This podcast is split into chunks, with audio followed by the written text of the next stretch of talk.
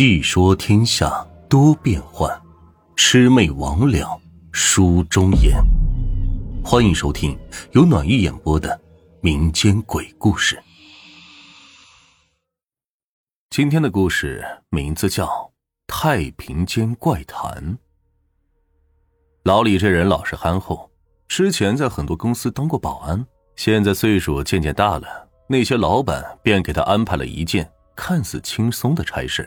打扫太平间，到了老李这个年纪，很多时候也不会顾及那么多，只要日子过得安稳充实，工作的性质是什么，并没有那么重要。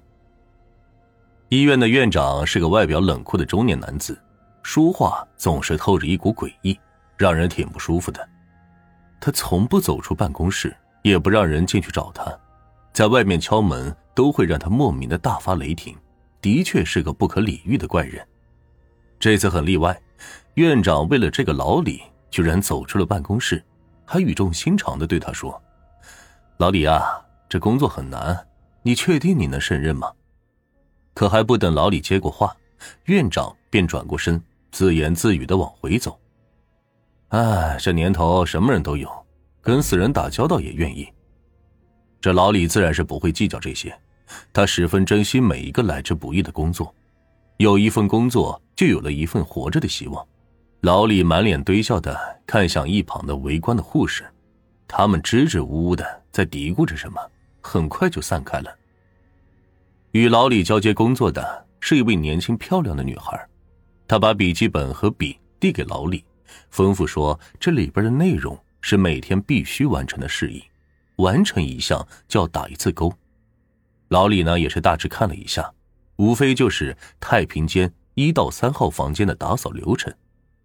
女孩似乎对于离开这里显得很不情愿，就像把太平间当成了家一样。对于同龄人而言，这里是禁忌，任何人都无法理解一个可爱的女孩子为什么会选择在太平间从事如此令人后背发凉的事。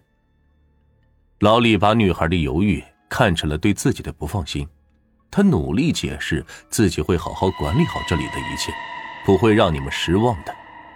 然而，女孩只是轻蔑的摇了摇头，头也不回的就走了。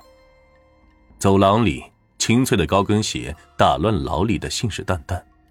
说实话，老李此时此刻心里也没底，毕竟医院是个阴气很重的地方，更何况是在太平间呢。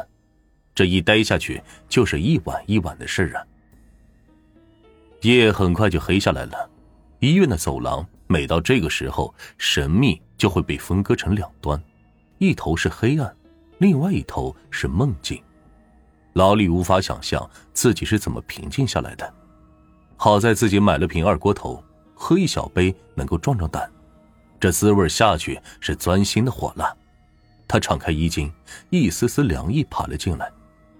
老李又从饭盒里抓起牛肉，吃的那个是个爽快哟。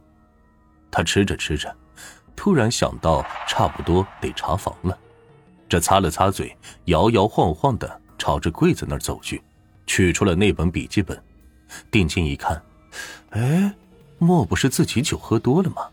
之前的表格字迹全没了，这一页页的空白呀。他揉揉眼睛，依然是这样。他心里犯嘀咕：这喝酒太误事，多半是把本子给忘在哪里了。他放下笔记本，又去找笔，想写点日记。老李这人除了爱喝酒，还喜欢每天写点日记，这爱好实在是有趣的很。可是他怎么找，那支笔就如同长了翅膀，就是看不见了。老李隐约感觉这个屋子里还有个人。很明显，他听到了微弱的呼吸声，不由警觉的回头望去，一个黑影捧着一支笔站在他的身后，没错，就是他要找的那支笔。这个黑影低着头，实在看不清他的面目。老李拿过笔，战战兢兢的看向黑影坐在一边。此刻，双方似乎是在对峙。没过一会儿，黑影说话了。大约是个甜美的女生。你知道这笔的来历吗？老李酒醒了差不多，冷静的看着黑衣女子，又看看自己手中的笔，是摇了摇头。女子继续说：“这笔很有灵性，能唤出你的灵媒。不过，一旦签下契约，你们俩谁也离不开了。”啊，灵媒，这是个什么鬼东西？老李自觉这不是在电影里，也并非做梦。他用力的捏了捏脸蛋，妈呀，好疼呐！他死死的盯着眼前这位不速之客，直觉告诉他，白天的女孩就是这位黑衣女子。可是这笔，黑衣女子似乎看出了老李的心思，抬起头捋了捋头发，果然真的是他。他笑着，却手舞足蹈的做着诡异的动作，像是远古的巫术施法。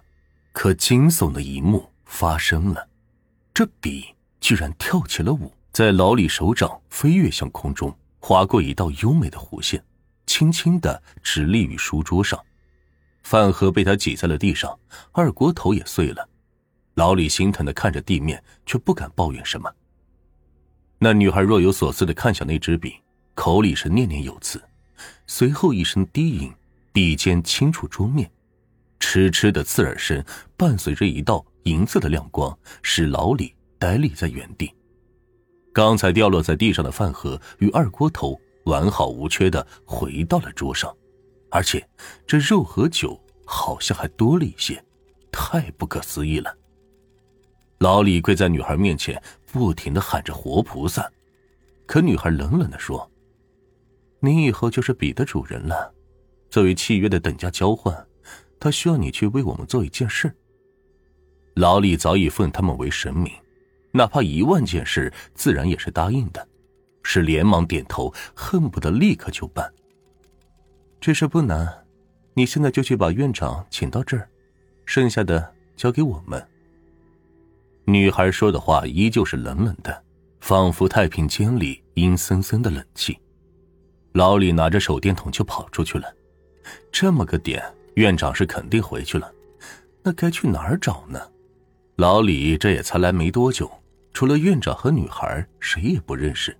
这事虽说不难，但是连院长地址都不知道的老李，真不知道该去问谁了。他慢悠悠的来到了院长办公室，看着门外“请勿打扰”的贴纸，使得老李想离开。谁？屋内突然的一声询问，让老李吓得尿都快尿出来了。院长居然还没回家。哦，我是老李啊。呃，是这样的，我买了点牛肉和一瓶二锅头，呃，想陪院长聊聊。老李是大着胆子扯着谎。只听到屋内一阵忙乱的脚步声，门开了，院长用他那严肃的表情审视着眼前。畏畏缩缩的老李，随后径直的朝一楼太平间走去。一路上只听到沉重而急促的呼吸声，还有杂乱的脚步声。路是那么的长，起码在夜晚如同穿越了一个世纪。老李鼓足勇气推开门，桌上热腾腾的牛肉，还有那未开封的二锅头，还有两个杯子在桌上安静的躺着。刚才的那位不速之客似乎也离开多时了，院长也不讲究什么客气礼仪，一屁股坐在了椅子上，拿起牛肉大口的品味起来。可正打算拿着杯子倒酒时，眼珠子是瞪得老大，盯向一个地方，半天傻傻的说不出话来。老李想要过去帮扶，却被一道无形的墙给挡住，眼睁睁的看着院长被禁锢在椅子上。而身旁那黑衣少女，她大笑着：“呵 呵怎么样？没想到我会来找你吧？当年你让我生不如死，现在我会对你十倍奉还。”原来院长与这女孩本是师生关系，不想一次单独教学，院长兽性大发，强奸了她，这也使得女孩不堪重负而选择自杀。内心对医院的喜爱，使得他留在了太平间多年。很多护士晚上都不愿意到那里去，因为总能看见他飘之不去的倩影。这也便是院长迟迟不愿出门，将自己关在办公室的原因。可为何这一次会跟着老李去太平间？这里是由于愧疚还是暗恋，就不得而知了。老李依然还是太平间打扫卫生的老李，但是空空的笔记本旁边又多了一支笔。